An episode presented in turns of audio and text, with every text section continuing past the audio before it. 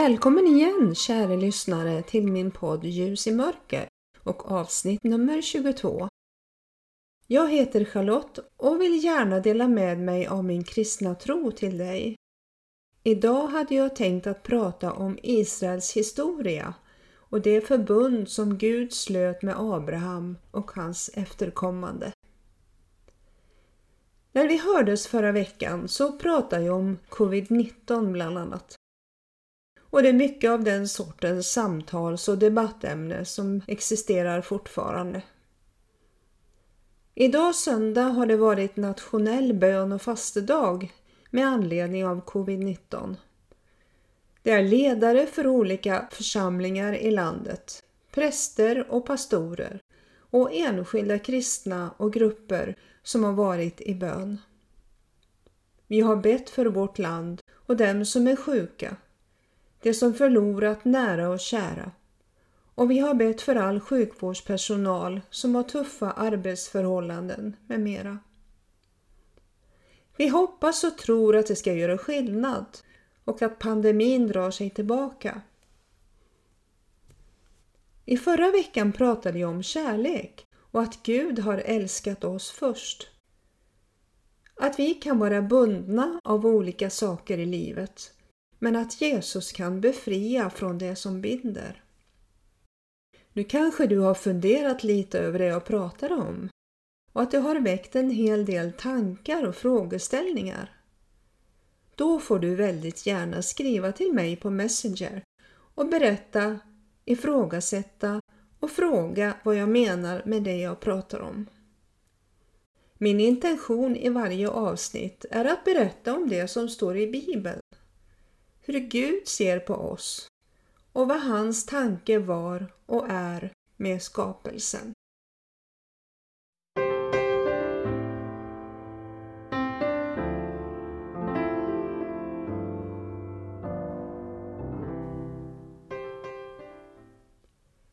Idag vill jag berätta om Israels historia och det gamla förbundet.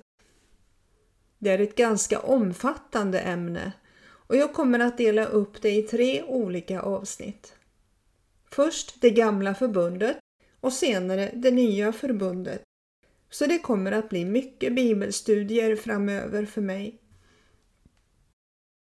När Gud hade skapat världen och människorna och Adam och Eva föll i synd så fick det konsekvenser för det kommande folket, vilket resulterade att ondskan växte och synden bredde ut sig allt mer. Gud sa då, min ande ska inte bli kvar i människorna för alltid på grund av deras förvillelse.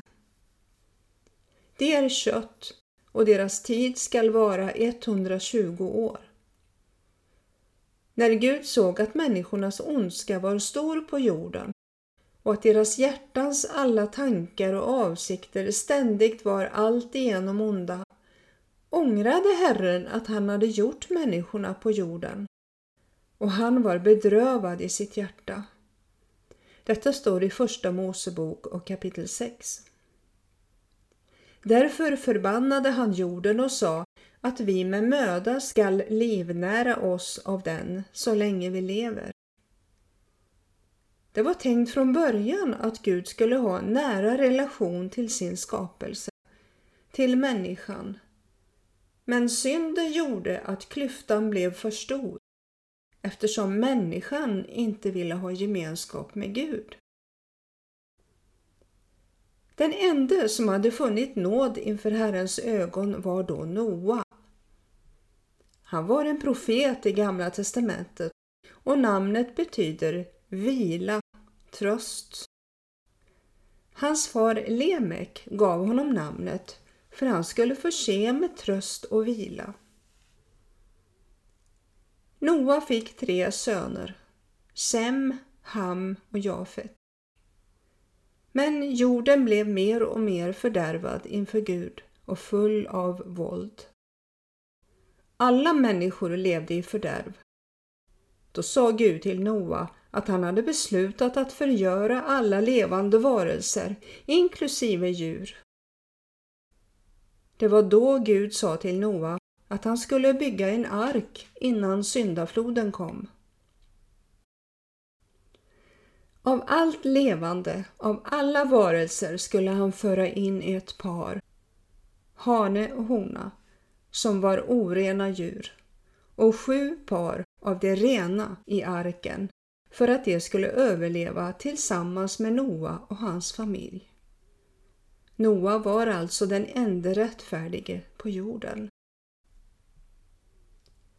Sju dagar senare började det regna och djupets källor öppnades. Detta höll på i 40 dagar och 40 nätter. Noa var 600 år när floden kom. Gud lät sedan en vind gå fram över jorden så vattnet sjönk undan. Regnet slutade och djupets källor stängdes och vattnet drog sig tillbaka mer och mer. Och efter tio månader blev bergstopparna synliga. När allt vatten hade dragit sig tillbaka så gick Noa och hans familj samt alla djur ut ur arken och Noa offrade rena fyrfota djur och rena fåglar till Gud på altaret.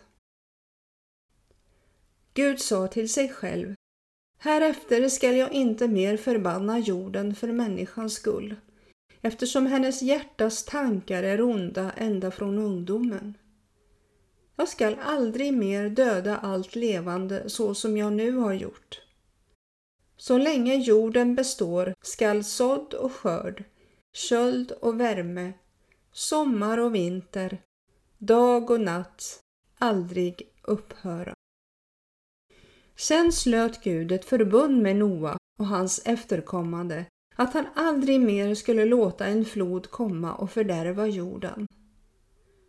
Tecknet på förbundet är regnbågen på himmelen. Vi kan direkt se flera paralleller till Kristus.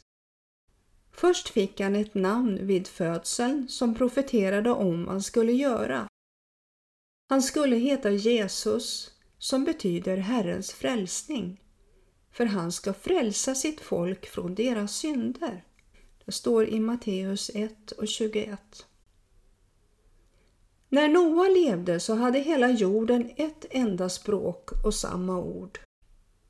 Människorna bröt sen upp och drog österut och bosatte sig i Kinars land mellan Eufrat och Tigris som senare blev Babylonien. Men vi ska komma ihåg att för den tidens människor var jorden begränsad till det område de kände till. De visste ingenting om andra delar av vår planet eller ens att de levde på ett klot. Där byggde de sig en stad och ett torn som skulle ha spetsen uppe i himlen. De ville göra sig ett namn för att de inte skulle spridas ut över hela jorden. Då steg Gud ner för att se på staden och tornet och sa Se, det är ett enda folk och de har ett enda språk. Detta är deras första tilltag och härefter skall ingenting vara omöjligt för dem, vad de än beslutar sig för. Låt oss, alltså Fadern, Sonen och den heliga Ande, stiga ner och förbistra deras språk så att den ene inte förstår vad den andre säger. Så spred Herren ut dem därifrån över hela jorden och de måste upphöra att bygga på staden. Den fick namnet Babel som betyder förvirring. Det var alltså ärelystnad som låg bakom deras önskan att bygga ett sådant torn. En annan drivkraft bakom byggandet var att de ville sträva efter enhet. Gud ville om inte göra förutsättningarna för enhet. I Kristus tas den domen bort på ett grundläggande sätt genom att alla troende är ett i Kristus. Det skedde genom språkundret på pingstdagen då alla förstod det som talades. Och det står i Apostlagärningarna kapitel 2 och vers 8 och följande. Under den världsordning som råder idag så är språkförvirringen från Babel fortfarande i kraft på samma sätt som många av syndens följder. Men i det eviga Gudsriket kommer språken inte att vålla några svårigheter i kommunikationen.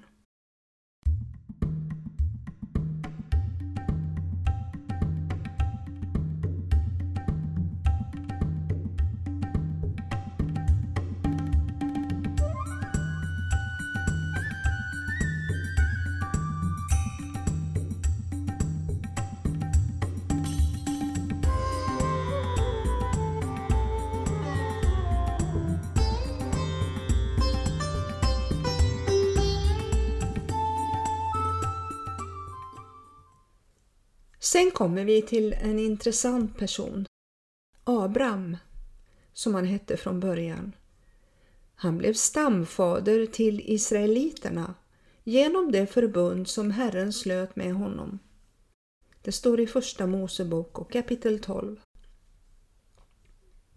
Abram blev kallad av Gud att dra ut från sitt land och från sin släkt och sin fars hus och gå till Kanans land tillsammans med sin hustru Sarai och sin brorson Lot.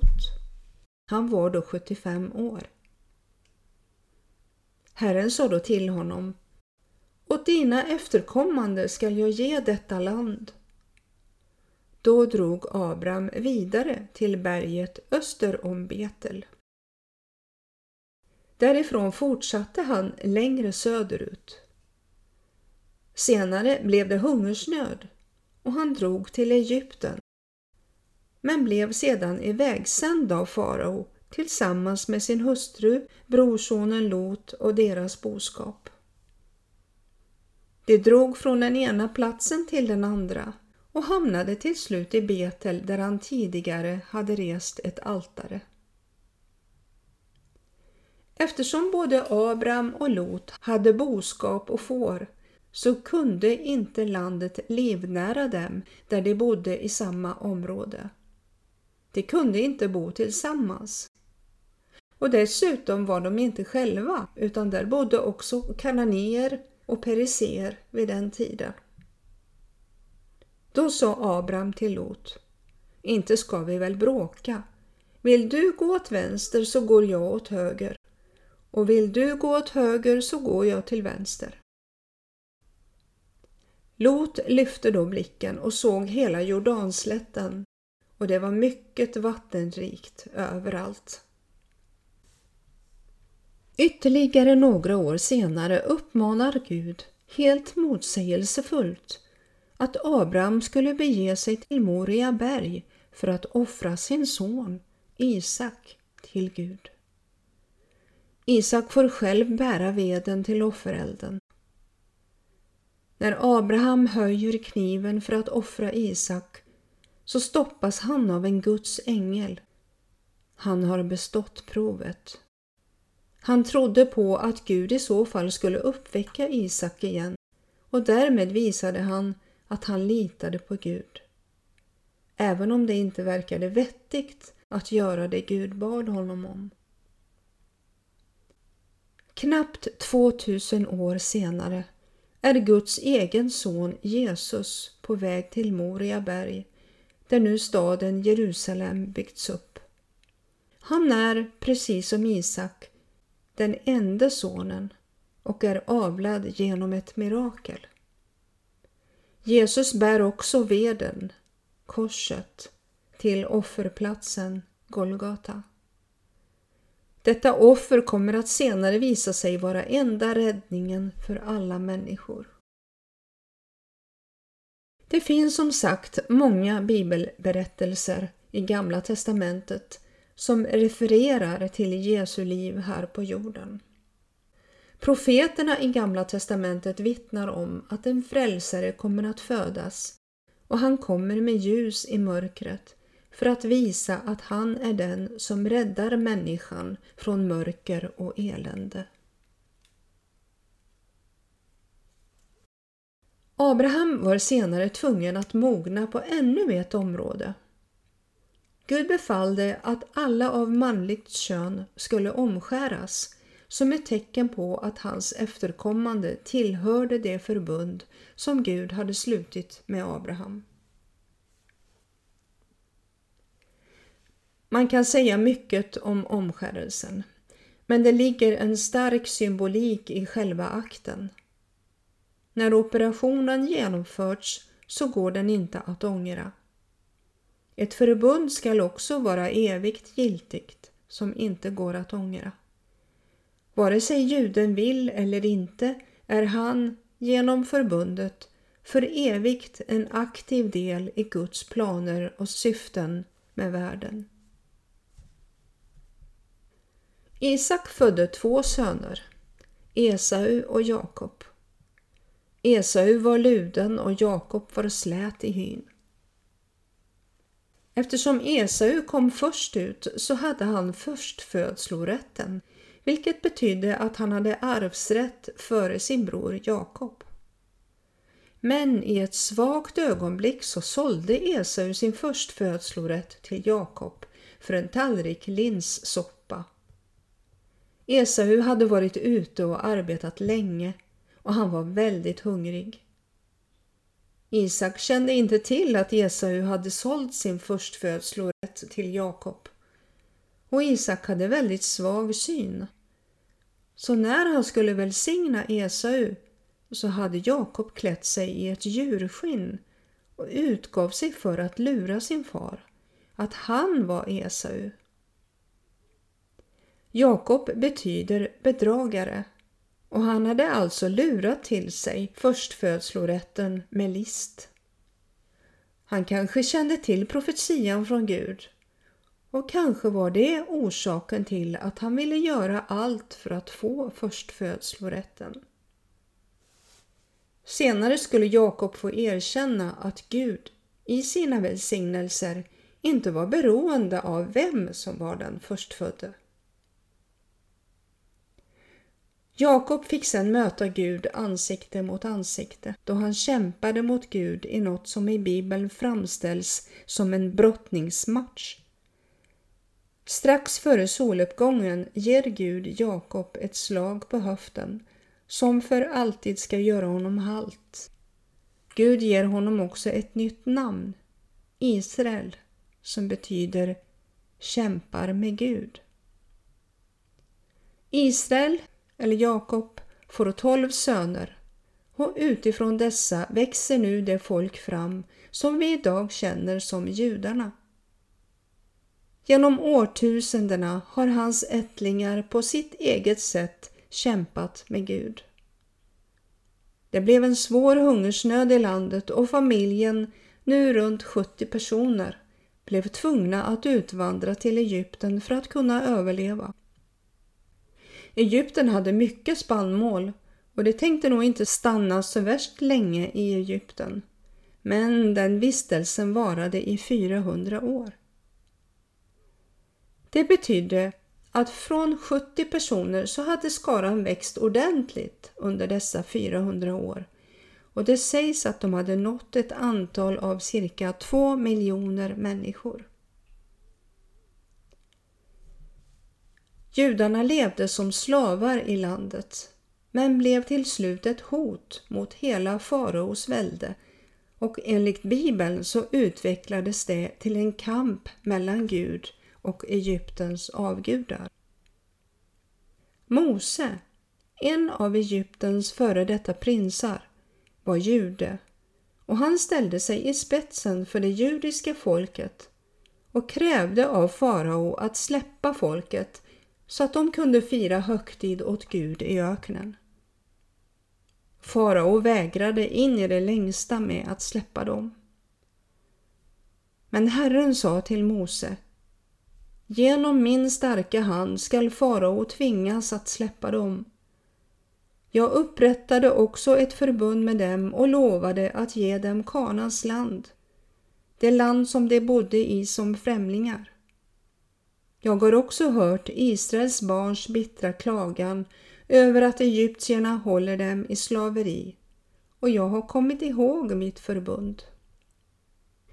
Genom stora straffdomar skall han bli tvungen att släppa mitt folk och jag skall med upplyft hand föra er till det land som jag lovade ge till Abraham, Isak och Jakob.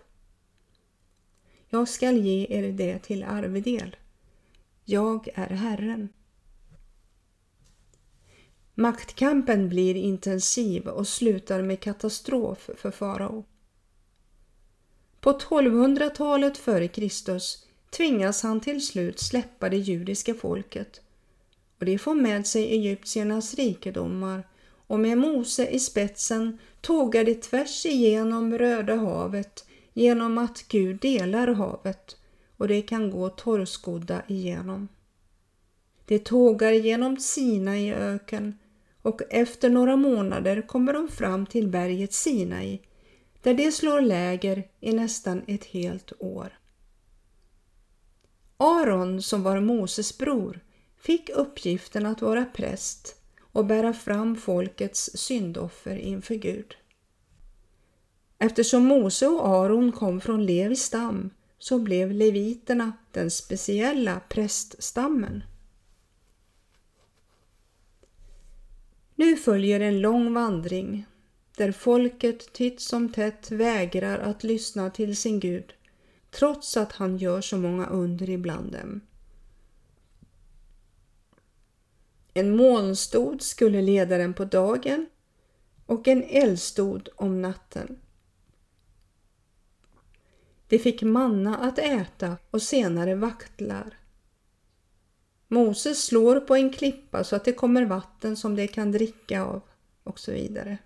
Men folket klagar och önskar att de hade fått stanna i Egypten.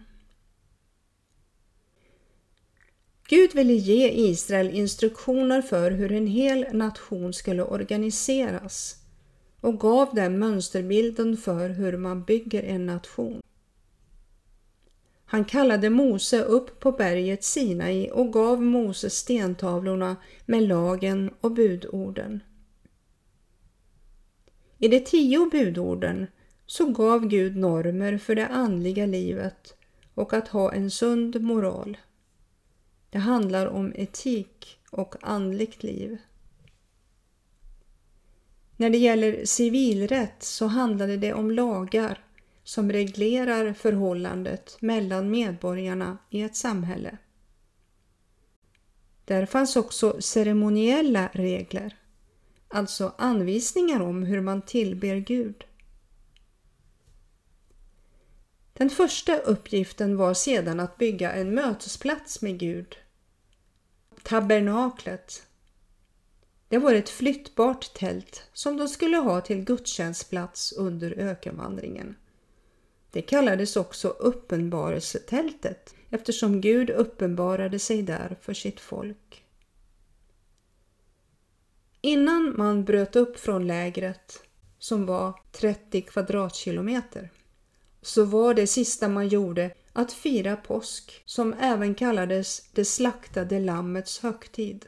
Och det var då man förnyade förbundet. Sen började marschen mot löfteslandet men det var inte Mose som ledde erövringen av löfteslandet utan han överlämnade uppgiften åt sin efterföljare Josua. När de hade erövrat Kanans land delades det upp i tolv delar. Man kan undra hur länge förbundet och förbundslöftena varar. Men om vi läser i profeten Jeremias bok så står det i kapitel 31, verserna 35 36. Så säger Herren, han som har satt solen till att lysa om dagen och månen och stjärnorna till att lysa om natten i ordnad gång. Han som rör upp havet så att dess böljor brusar. Herren sebot är hans namn. Om denna ordning inte längre består inför mig, säger Herren, först då skall Israels släkte upphöra att vara ett folk inför mig för alltid. Jag stannar där. Jag tycker det har varit väldigt intressant att läsa i Gamla testamentet. och där uppenbarar sig Gud väldigt ofta för sitt folk. I Nya testamentet kom Jesus och var uppenbarelsen om vem Gud är. Han kom för att göra Guds gärningar. I Johannes evangelium kapitel 5, verserna 16 till 23 säger Jesus Sonen kan inte göra något av sig själv, utan endast det han ser Fadern göra. Ty vad Fadern gör, det gör Sonen. Fadern älskar Sonen och visar honom allt vad han själv gör. Och större gärningar än dessa skall han visa honom, så att ni kommer att häpna. Ty liksom Fadern uppväcker de döda och ger dem liv, så ger Sonen liv åt vilka han vill. Tack för att du ville lyssna och vi hörs nästa vecka igen med nästa avsnitt i serien om Israel och förbunden.